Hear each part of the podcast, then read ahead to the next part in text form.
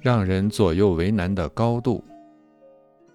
根据修复设计的内容，奎格及两翼的二层将改造成一个展示当地历史文化风俗的陈列室。可是，一个小小的现实难题，差点让这个想法胎死腹中。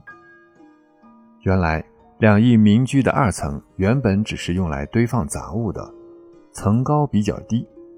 而且以前都是按间划分使用，每间中都有联系上下两层的楼梯，加上坡顶向上隆起的空间，并不影响使用。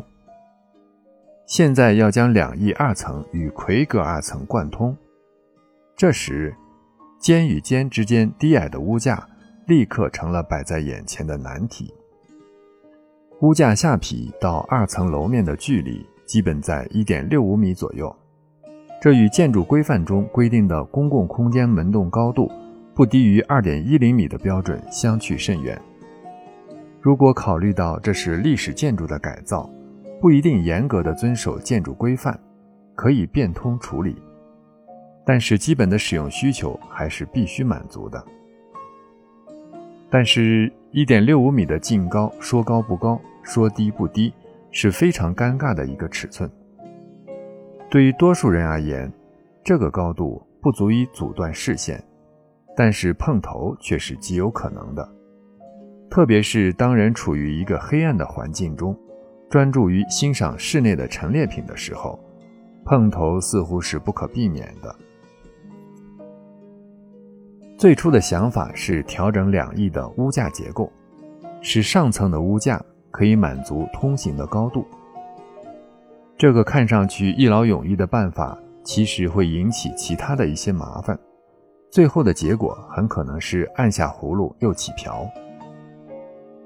调整屋架结构的一种方式是将二层楼板降低，但是这种做法会降低一层的层高，而且必然改变两翼建筑的上下两层传统的比例关系。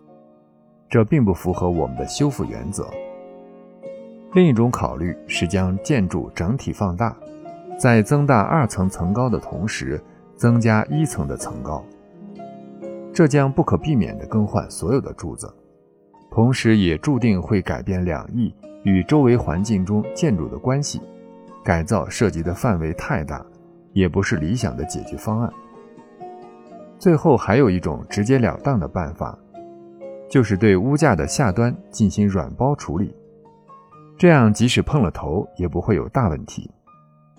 但是这个办法实在不太高明，而且时间一长，软包的部位会变成藏污纳垢的所在，难以清理。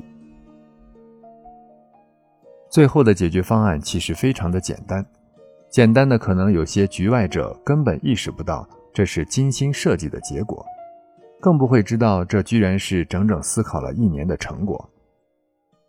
我们在对应通道的位置，在每一架屋架的下皮垂挂了一块二十公分左右高的黑布条。对于那些有碰头可能的人，视线会被黑布条阻断，于是会下意识地低头，自然就避免了碰头。而那些身高低于屋架下皮的人们，根本就不存在碰头的问题，黑布条也不会遮挡他们的视线，最多只是碰到黑布条的下沿而已。山不转水转，水不转人转。既然改造建筑本身是一件很麻烦的事情，那么我们就转换思路，想办法影响人的行为，临时改变人的行为。这种看似情不得已的选择。其实更好地保持了文化遗产的真实性和完整性。为了让这些悬挂在陈列室内的黑布条看起来更加自然，我们又在每一块黑布条的底部均匀地吊坠了一些马铃铛。每当有人经过的时候，黑布条就会带动铃铛，发出清脆的声音，既呼应了茶马古道的主题，又营造了陈列室的气氛。平添了几分参观的趣味。